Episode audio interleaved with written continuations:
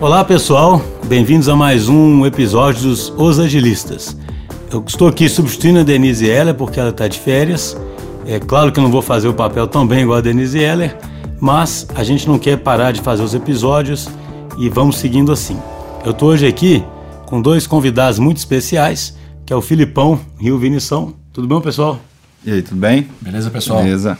A gente trouxe hoje o Filipão e o Vinição porque eles são pessoas peça-chave na operação da empresa, na, na, na, organização da empresa. E a gente quer começar a fazer uma sequência de episódios onde a gente dê alguns exemplos bem práticos de como as coisas funcionam na DTI. A gente quer fazer isso por quê? Porque a DTI é uma empresa que de fato vive tudo que a gente falou nos outros episódios. Então, todas as questões que a gente trouxe, é, muitas vezes aí como provocações né, para quem está assistindo, é, ah, você tem que quebrar a estrutura hierárquica, sua estrutura tem que ser uma estrutura mais em rede, você tem que dar autonomia, você tem que confiar em auto-organização, o líder tem que ser mais um líder servidor do que uma liderança tradicional. Tudo isso que a gente comentou, a gente de fato vive isso. E aliás, é por isso que a gente, inclusive, é, quis fazer o podcast, porque a gente entende que é importantíssimo disseminar esse tipo de cultura porque a gente acredita profundamente que as empresas que vão prosperar aí nessa nova era digital são as empresas que têm essa cultura.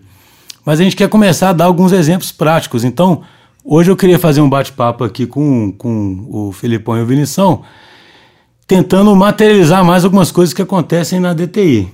E aí, na DTI, a primeira coisa que a gente fez, é, além de já. É, é, só um adendo antes, né? A gente já seguia, já tinha um DNA de agilismo e a gente já seguia a metodologia ágil, com todas as suas implicações de, de, entregas em curto prazo e etc. Mas a gente começou uma mudança aí que deve ter, não sei se talvez uns dois, três anos, que foi uma mudança estrutural mesmo na empresa, deve ser completamente descentralizada para que ela pudesse crescer rápido e mais do que ela pudesse crescer rápido, porque a gente entende que o crescimento é consequência de um excelente serviço, para que ela pudesse realmente cuidar de cada cliente de uma forma muito diferenciada. Então a gente quebrou a empresa em tribos. E eu queria hoje era falar sobre isso, né? O primeiro passo nosso foi quebrar a empresa em tribos, que é um modelo aí de que o, que o Spotify usa e que é só uma referência, porque cada empresa adota o modelo como ela quer. Então, o que eu queria explorar aqui hoje é isso, gente. Para quem ouve a gente, vamos colocar no lugar de quem ouve e, e não está vivenciando o nosso dia a dia, vamos tentar explicar bem o seguinte: o que, afinal das contas, é uma tribo? Então, Schuster, é, uma tribo é, é uma, uma organização é, é que foi construída, é uma comunidade, é, muitas das vezes construída ao redor de um cliente, né, de um determinado cliente, é, ou um conjunto de times, né, um conjunto de, de squads que foi que emergiu em uma comunidade maior, em uma tribo, através de afinidade, por exemplo, de tecnologias que trabalhavam ou do cliente que atendiam. Né? Então, hoje na DTI, a, a gente tem um conjunto de tribos que começaram é, se formando ao redor de um cliente e isso foi evoluindo. É, foi evoluindo de forma que é, alguns clientes, é, o, o, número de squad, o número de projetos é, se tornou grande o suficiente para que essas tribos se separassem e criassem então, novas Filipão, comunidades, novas tribos. Então, só fazer um comentário, é, é, que eu acho que, que complementa bem o que você está falando, que é o seguinte: por que, que existem tribos? Porque se você tem gente demais, você vai perdendo um senso de propriedade. Então, assim, a tribo é simplesmente uma forma de organizar a empresa em grupos menores. Exatamente. Para que esses grupos até se conheçam mais, se confiem mais um no outro. Exatamente. E se sintam mais responsáveis. Então, assim. É Decidam é igual... as coisas em conjunto, né? Tomem decisões, às vezes, importantes, que são relevantes para a vida das pessoas. É, para tipo tirar. Questões salariais, por exemplo. Exato. Porque eu acho assim, pensa bem, né? Quando você tem. Se você faz parte de um grupo hoje, nós estamos com 400 pessoas, vamos supor. Se você, você, você sendo um no meio de 400 pessoas, você se sente incapaz de mudar os rumos daquele, daquele lugar. Porque você, pô, minha opinião no meio de 400 pessoas, é, eu diria então o problema não te afeta tanto, né? É, num universo maior, né, que, que não, existisse, não existissem as tribos né, da DTI, é, o exercício da autonomia ele seria dificultado, né? É, então, assim, eu pontuei aqui como surgiu a tribo, né? É, como eu disse, ao, é, é, ao, redor de um cliente ou ao redor de uma determinada tecnologia. Então a tribo tem essa característica, mas alguém pode pensar, poxa, mas um departamento também, ou subdepartamentos, o famoso tradicional organograma. Mas aí tem a diferença que talvez é o que você ia falar agora. Mas a tribo ela tem um propósito. Exatamente. Que ela, ela, não é, ela não é criada a partir de uma divisão de departamento. Ela é criada a partir de pessoas que têm que entregar um valor propósito pro, aí que pode, cliente, no caso, exatamente. cuidar de um cliente ela, ou de um fluxo de um cliente. Vocês é, ela concorda, ela é, é exatamente você falou que ela pega um fluxo de negócio do início ao fim. Então ela é totalmente responsável por aquilo ali. Não é igual você, igual você colocou o contraponto do departamento, que a, o fomento é na especialização, é no ganho em escala em, em referente à especialização.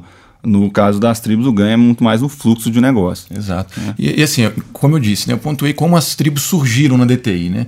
É, eu queria falar um pouquinho sobre é, é, quem são os atores, né? quem, é, como são as presenças dentro da, das tribos, né? como que funciona essa, essa estrutura é, autônoma. Uhum. É, como eu disse, a gente tem os squads, né? então a tribo é formada por três, quatro, cinco squads, atendendo às vezes a projetos diferentes dos clientes é, que eu diria que é a célula de delivery, né, a célula operacional do, das tribos.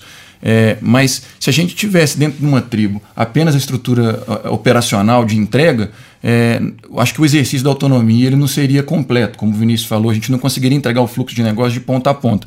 Então, foi também de forma orgânica surgindo a necessidade é, da gente é, é, aportar dentro das tribos outros papéis importantes, como o RH, é, como marketing, como é, é, um time de design que atuaria tanto, o, time de design atua, atuando tanto é, é, no delivery, na entrega, é, quanto às vezes na, na, na, criação da marca da tribo, né, criando uma estrutura forte de, perten de pertencimento, igual você, você comentou. E aí, tendo dentro da tribo um time de RH, um time de, de marketing, de fato eles conseguem atuar de ponta a ponta quase como sendo uma, uma microcélula ou uma microempresa dentro da DTI, né? É, eu, lembro, eu lembro quando a gente começou a fazer as primeiras RDNs, né, que são as reuniões de desenvolvimento do negócio, que são uma reunião central, mensal das tribos para discussão de, de questões críticas com, com as lideranças da DTI como um todo, é, uma preocupação forte que a gente tinha é exatamente tipo assim, ah, beleza, agora nós temos as tribos e as tribos são autônomas, mas e, e aí? É só falar isso aí as pessoas vão começar a agir de forma autônoma? E a gente via que não? Então a gente tentava. Quais são os limites da autonomia? É, exatamente. Também? Tipo assim, autonomia do quê? Né? Tipo, por exemplo, para mim é muito simbólico a questão da, das discussões, por exemplo, de conflitos e salariais. Então, e também de, de, compra de coisas, né? Tipo assim, ah, eu, eu queria comprar um livro, e aí, eu posso comprar um livro? Então a gente começou a exercitar esse tipo de coisa com o pessoal, perguntando assim, e aí, dá exemplos de coisas que vocês se sentem de forma autônoma, capaz de decidir. E a gente via também no dia a dia, a gente ia observando, ó, determinada, determinadas pessoas de algumas tribos ainda nos consultam para tomar decisões que na verdade a gente enxerga que eles deveriam já tomar. É, o pessoal de, as pessoas demoram para acreditar, né, que elas é. poderiam tomar certas. É, o exercício da autonomia não é um exercício fácil, né? Assim, quando você vira para uma pessoa e diz assim, a partir de agora você tem autonomia para decidir. Isso eu já percebo às vezes, é, principalmente é, nos processos que a gente faz de, de acolhimento né, de novos colegas na DTI, que alguns inclusive se assustam com essa, com essa autonomia extrema, né? É, então, como o Vinícius comentou, é, a gente faz uma ponte, é, é tem uma estrutura só, operacional um de apoio. Quem está né? ouvindo, quer dizer, ou seja, uma tribo pode comprar um livro, ela pode decidir um treinamento, ela pode. Que que é, qual que é o limite de uma tribo? É, então, assim, essa pergunta do Schuster é interessante porque a primeira coisa que as pessoas ficam preocupadas é tipo assim, como eu sei se eu posso, na verdade, comprar um livro? É, então, uma, uma primeira questão que a gente teve que resolver é dar visibilidade sobre a, a, a situação financeira da tribo. Então, você, você consegue tomar decisões de compra se você consegue saber o quão, o quão aquilo ali afeta. É como se fosse uma casa, né? Você tem autonomia lá dentro, do seu, dentro, da, sua, dentro da sua casa, se você vai comprar, você, você fica comparando se, se, se o saldo está positivo, né? Então aí você pensa, pô, eu posso comprar um livro. Então a, a tribo, a partir do momento que a gente começou a, a prover uma informação segura aí de, da parte financeira, eles começaram a sentir, pô, né? nossa, se a gente faz, compra um livro, se a gente vai num evento, se a gente é, é, decide é, uma viagem que alguém quer fazer para um congresso, alguma coisa assim, eles, eles veem o impacto daquilo ali. por exemplo, eles ficam pensando assim, nossa, eu acho que eu acho que tem uma oportunidade grande num cliente ali que é potencial, mas ela não é concreta ainda. Então, eu acho que a gente vai contratar uma pessoa para poder é, é, incluir aquela disciplina na tribo. E para ela fazer isso, ela precisa saber sobre a situação financeira. Ela precisa saber assim, putz, quanto, quanto que aquilo ali afeta na situação financeira da tribo. E a partir do momento que a gente fez isso, eu, eu vi que realmente a coisa começou a, a deslanchar. Até, até eu mesmo, é, confesso que eu fiquei também muito mais seguro de tomar várias decisões em relação à autonomia. Mas não é só a situação financeira, concorda? Concordo que não é só a situação financeira. É, a... Eu acho esse ponto importante é, é, a gente colocar, porque se você controla tudo por uma variável única também, é uma coisa que a gente discute muito na, na DTI. A gente tem que equilibrar uma visão de curto prazo com a visão de longo, de longo prazo, não estimular a tribo para ir para o lado errado. Assim, vocês percebem que uma tribo é igual uma mini empresa. Qual outro tipo de coisa que vocês diriam que a gente faz ou seja, a tribo tem que ter o olho no financeiro, mas ao mesmo tempo ela tem que ter o olho no futuro, ela tem que ser sustentável, ela tem que conseguir ter sucessão lá dentro, ela tem que conseguir é, investir naquele cliente, ela tem que conseguir criar uma competência nova. Como Exato. é que fica isso tudo aí? Eu acho bem legal é, é, você comentar. Realmente a gente atacar apenas uma variável é, é não seria a forma mais interessante de manter a saúde da tribo. Né? Então, nessa, nesse rito organizacional né, que o Vinícius comentou, que é a RDN, a Reunião de Desenvolvimento de Negócio, aonde sim a gente avalia a, a saúde financeira daquela tribo, é, a gente também olha a tribo por outras óticas. Por exemplo, faz um acompanhamento de OKRs, que seria o fio condutor dos objetivos e das missões daquela tribo no atendimento do cliente. É, a gente tenta tornar a tribo uma estrutura antifrágil, né? Eu acho que é, você já comentou sobre antifragilidade em outros episódios, é, onde a gente fomenta, às vezes, através de reuniões que a gente chama de swarm, é, a mexida em alguns squads, é, a retirada, às vezes, de um membro de um squad, de uma liderança de um squad, para de fato, é, até fazendo uma ponte né, numa prática que, que a Netflix usa, que é o, o Simian Army, né, que é onde tem o, o, um, um conjunto de sistemas que causam o, o caos na, no parque de sistemas da Netflix, é, a gente tenta fazer algo parecido é, dentro das tribos para que a gente possa exercitar a antifragilidade e que numa situação é, extrema, numa situação em que um funcionário peça um desligamento, a estrutura da tribo ela não se, não se, se esvaia, né? não se rompa em função de uma. Então, uma outra coisa que a gente também trabalha forte nessa, nessa RDN é essa é, é, fomentar a antifragilidade do, do time, tá. dos times e das tribos. Né? Entendi. Então, assim, só para fazer um resumo até agora, a gente prosseguir. Ou seja, então as tribos são é, é um agrupamento de pessoas ali que tem um propósito em comum. Normalmente é um cliente, se for um cliente muito grande, isso pode ter dividido em algum em algum fluxo de negócio que a gente quer cuidar da, da, daquele cliente. Existem casos, é, infelizmente, eu até brinco, né, gente, que nada é tão prescritivo. Então, existem casos que a tribo vai ter mais de um cliente, porque às vezes ela está cuidando de um cliente surge uma oportunidade menor em algum outro cliente e tem sentido ser absorvido ali por alguma sinergia que já existe ali. Pode ser que aquilo ali evolua né, para se tornar uma outra tribo. Mas o que interessa é isso, que uma tribo é uma estrutura criada para dar autonomia e para as pessoas se sentirem empoderadas. E uma coisa que eu acho interessante comentar, eu estava lendo isso até do, daquele autor, de um, de um, livro sobre aquele movimento de eh, Beyond Budget, que a gente ainda vai falar um dia em algum episódio, mas eu acho interessante porque o que vocês falaram no final das contas é o seguinte, como é que, por que, que o pessoal pode tomar decisão e por que, que a gente confia que eles vão ser responsáveis? Porque o ponto de partida nosso é confiança e não desconfiança. Que isso é curioso, né? O cara comenta isso muito nesse livro. Ele fala assim, cara, as pessoas são adultas e são responsáveis. Mas quando elas entram na empresa, elas são tratadas como crianças. Então, quando ela entra na empresa, é como se falasse assim: você não pode fazer isso, você não pode fazer aquilo, você é isso, você é aquilo.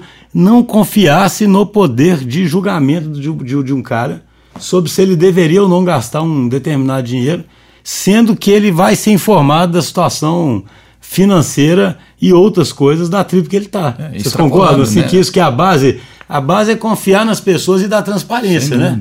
Sim, é, eu, eu, eu, outra coisa que eu queria comentar é o seguinte: para mim, a, as tribos são como se fosse uma amplificação de um squad. E o squad ele é uma unidade, vamos dizer assim, que ele, que ele tem muito forte arraigado nele alguns princípios de coisas que a gente acredita muito. Por exemplo, o Lean, por exemplo, sistemas complexos, por exemplo, é, pensamento sistêmico, né? É, que tem a ver com sistemas complexos, e, e antifragilidade, e alguns desses conceitos que, que o Schuster fala muito nos, nos podcasts, né?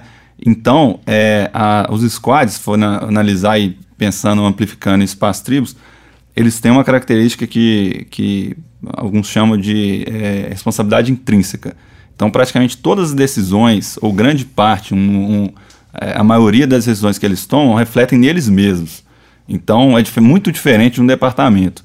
Um departamento é uma unidade completamente anti-lean. Né? Você é como uma, uma, unidade completamente é, é, Cara, com, com baixíssima responsabilidade Consegue dar um exemplo concreto disso, não?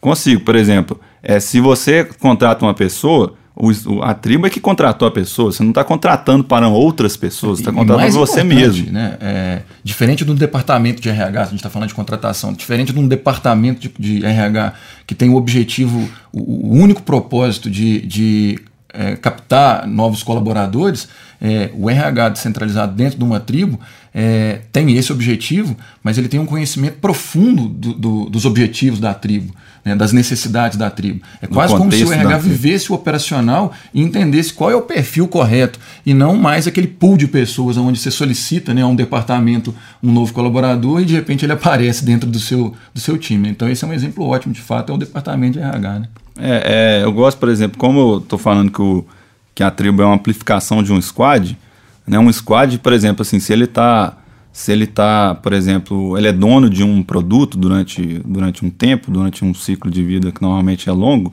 tudo que ele faz ele é responsável. O código que ele produz ele é responsável por ele, ele é responsável por, por é, colocar em produção o que ele fez, entendeu? Então, se ele fez uma coisa errada, tipo assim, vai refletir nele mesmo. Então, o nível de responsabilidade intrínseca e o nível de, de pensar novas soluções para resolver aqueles problemas que eles têm é, é, deles mesmos. E isso aí, é, a tribo é simplesmente uma amplificação disso. Então, praticamente todas as decisões que você toma e as ações que você toma vão refletir em você mesmo. Então, então você diria que dentro daquele conceito do Nassim Taleb lá de skin in the game, o pessoal tem mais skin in the game aí quando é, você tá, se sente mais pra, é, é, o que eu falei da responsabilidade intrínseca, né? Esse termo é usado pela Donella Meadows no, no livro Thinking Systems, né? Mas ele, na verdade, nada mais é do que o skin in the game do Nassim Taleb. É a mesma coisa. Entendeu? Que é a história, né, que ele fala, né, que ele confia no piloto de avião porque o piloto de avião dirige avião também, né? Pilota é. avião, né? Então, ele tem interesse em pilotar bem, né? É, Talvez sim. se o piloto de avião ficasse na terra, você já confiasse menos, né? No, no, no é. ficasse de controle remoto pilotando, né? Esse conceito é bem... Eu acho, esse, é, eu acho legal explorar esses assuntos, porque muita gente pode pensar assim, pô, mas por que eu tenho que dividir esse pessoal em tribo? Eu já tenho minha organização aqui de departamentos, então assim você tem, você tem várias dimensões onde você pode enxergar isso. Né? A gente começou falando, ó, primeiro, você diminui o número de pessoas e essas pessoas têm um propósito comum, não é uma, não é uma quebra de uma função dentro de uma empresa. Então eles têm alguma coisa que eles entregam pela qual eles se tornam responsáveis, se sentem mais empoderados para poder fazer aquilo, mas tem o, o skin the game ali, né? Então assim, se nós temos uma tribo que está cuidando de um cliente e ela sabe que ela pode ter um RH para poder contratar a gente, ela sabe que ela pode ter um marketing para poder divulgar o que ela faz e aproximar do cliente e continuar crescendo o negócio. É, eu achei interessante demais a colocação sua. Ela tem uma responsabilidade intrínseca de fazer aquilo dar certo, do que ela ficar se lamentando para o mundo de que ninguém arranja para ela as pessoas que ela precisava, né? A tribo fala, pô, ninguém me arranja quem eu preciso e ninguém divulga o que eu faço. Isso não é muito aceitável lá, não é isso lá na DTI? Exatamente. É, e uma coisa que eu acho interessante comentar também, o, o Schuster, é que é, né, a gente pode se perguntar assim, mas ok, e a gente comentou da, da, reunião de desenvolvimento de negócio, onde a gente avalia algumas esferas, algumas grandezas da tribo, né? Mas como que de fato, né, no dia a dia, a tribo consegue funcionar, consegue operar? É, como que esses squads que compõem a tribo conseguem é, entregar e principalmente existir em comunidade, é, aprendendo. É, é, às vezes, você comentou assim, às vezes ocorre um erro, a gente tem que fazer uma recuperação de um time. É, como que esse time, como que essa tribo aprende a trabalhar junto, né? Aí a gente aplicou um conceito até da Scrum, né, do, do agilismo, que é simplesmente a reunião de retrospectiva, mas no âmbito da tribo. Né? Então tem um outro rito que a gente pratica dentro da tribo, de forma mensal, né? com, com uma temporalidade mensal, aonde toda a tribo, né, todos os squads da tribo, fazem uma reunião de retrospectiva, é, olhando para o último, último período e avaliando o que, que deu certo, o que, que deu certo às vezes num squad é, que pode ser replicado em outro squad, o que, que a gente precisa melhorar, né, uma reunião de retro é, é que, é, que, é bem conhecida é, no agilismo. Né? Então isso ajuda bastante com que a tribo continue existindo como uma humanidade e que as, as células dentro da tribo, nos squads dentro da tribo, consigam comunicar bem, aprender uns com os outros, evitar falhas recorrentes uhum. né, e, e continuar é, operando é, com práticas que estão trazendo resultado. Né? Então, a, a, retro da tribo é um rito muito importante executado para que essa comunidade consiga é, é, existir. Né? Entendi. É interessante que eu, eu, cheguei a falar esse outro podcast, né? a tribo é orientada também, eu não sei, é, tem um podcast específico sobre isso, a tribo é orientada também pelo Mission Command, que é feito periodicamente, que é o quê? Aí é um, é um, é um, um ritual onde a tribo vai pensar em objetivos mais estratégicos que vão ser importantes para aquela tribo ir prosperando. Então, o que a gente comentou antes, a tribo ela tem que financeiramente estar saudável, né, dentro de, de, de, de referenciais que a gente passa e avalia para a tribo, dependendo de cada negócio mas ela também tem que se manter prosperando. É, e, e, e, por que, que a gente faz um mission command periodicamente? Porque é, a gente tem que sempre olhar o que está acontecendo no mercado, olhar o que está acontecendo na tribo, olhar o que está acontecendo na empresa e pensar o que é melhor naquele momento. A realidade hoje é muito volátil. É, né? eu, exatamente. Isso que eu queria, às vezes, eu quero meio que fechar com coisas que foram faladas anteriormente, porque o, o Filipão falou volátil, né? Toda motivação de estudo aqui é que a gente está no mundo VUCA, onde planejar a longo prazo não funciona muito bem. E outra motivação fortíssima disso é que esse mundo VUCA gera a necessidade das organizações serem customer-centric. Então, uma tribo é uma forma de uma organização ficar customer-centric, porque é uma forma de você criar uma. uma um, é, diminuir o, o, o, A gente pode falar sobre isso depois, sobre diminuição de tempo de resposta, né? mas o fato é, é uma tribo ela tem as competências todas necessárias para atender muito bem um determinado cliente, um determinado fluxo de negócio de um determinado cliente. Com isso também ela consegue reduzir o tempo de resposta absurdamente e fazer aquele cliente ficar muito mais, mais satisfeito. É, o, você falou aí do mundo VUCA, né? Tipo assim, no mundo assim, é, a variável mais importante que existe é tempo de resposta. Né? Porque você está você não consegue ter tipo assim um cenário futuro estável, né? Você tem um cenário futuro, você tem um potencial de futuro, né? Igual pessoal de teoria da complexidade gosta de falar. Então você tem que reagir rápido ao novo cenário que surge, porque senão você vai ficando para trás, né? Ou seja, e essa estrutura é adequada para isso, porque já, assim, você já tem a competência instalada ali, e existe uma outra coisa também, os fluxos de comunicação, eles são muito livres, das tribos com as outras tribos também. É, as, as tribos, elas, elas, elas podem fazer perguntas, elas isso é engraçado de destacar, porque assim, é, a gente quer, como eu falei no começo, né, a gente quer contar na prática como é que são as coisas. E a gente falou em episódios anteriores sobre estrutura em rede. E estrutura em rede fica sempre parecendo vago. Isso aqui é a típica estrutura em rede. Por quê? Dentro da tribo é uma estrutura totalmente em rede, porque existe pouquíssima hierarquia. Existem são papéis e, e, e influenciadores e líderes e servidores, e o fluxo de comunicação ali é extremamente livre o que acelera esse tempo de resposta, igual o Vinícius disse, porque uma pessoa, quando tem um problema, tem liberdade total para procurar quem é precisar. Ela não tem que seguir um fluxo que sobe, desce em departamentos, né, autorizações. E como as, a gente mantém uma unidade de empresa também, as tribos se ajudam, obviamente. E as tribos sabem, então, sempre que podem procurar outras referências de outras tribos. E elas não têm que pedir para um chefe da tribo se pode procurar uma referência lá. Eu acho interessante comentar isso porque a gente quer dar exemplo prático, isso é uma estrutura em rede na sua essência. Concorda? Concordo. Pessoal, então é isso. A gente está chegando aqui no. Você quer fazer um comentário aí, Felipão? Não, tá tranquilo. a gente está chegando aqui no fim desse episódio. Então, só para fechar, espero que a gente tenha conseguido passar de uma forma mais concreta o que, que é uma tribo e por que, que isso é realmente importante, não apenas uma, uma modinha, vamos dizer assim, uma modinha gerencial. Isso que eu acho que é uma das mensagens mais importantes desses podcasts, é uma coisa que está muito presente nesses livros que a gente indica aí de agilismo. Isso não é uma modinha, sabe? Uma soluçãozinha temporária.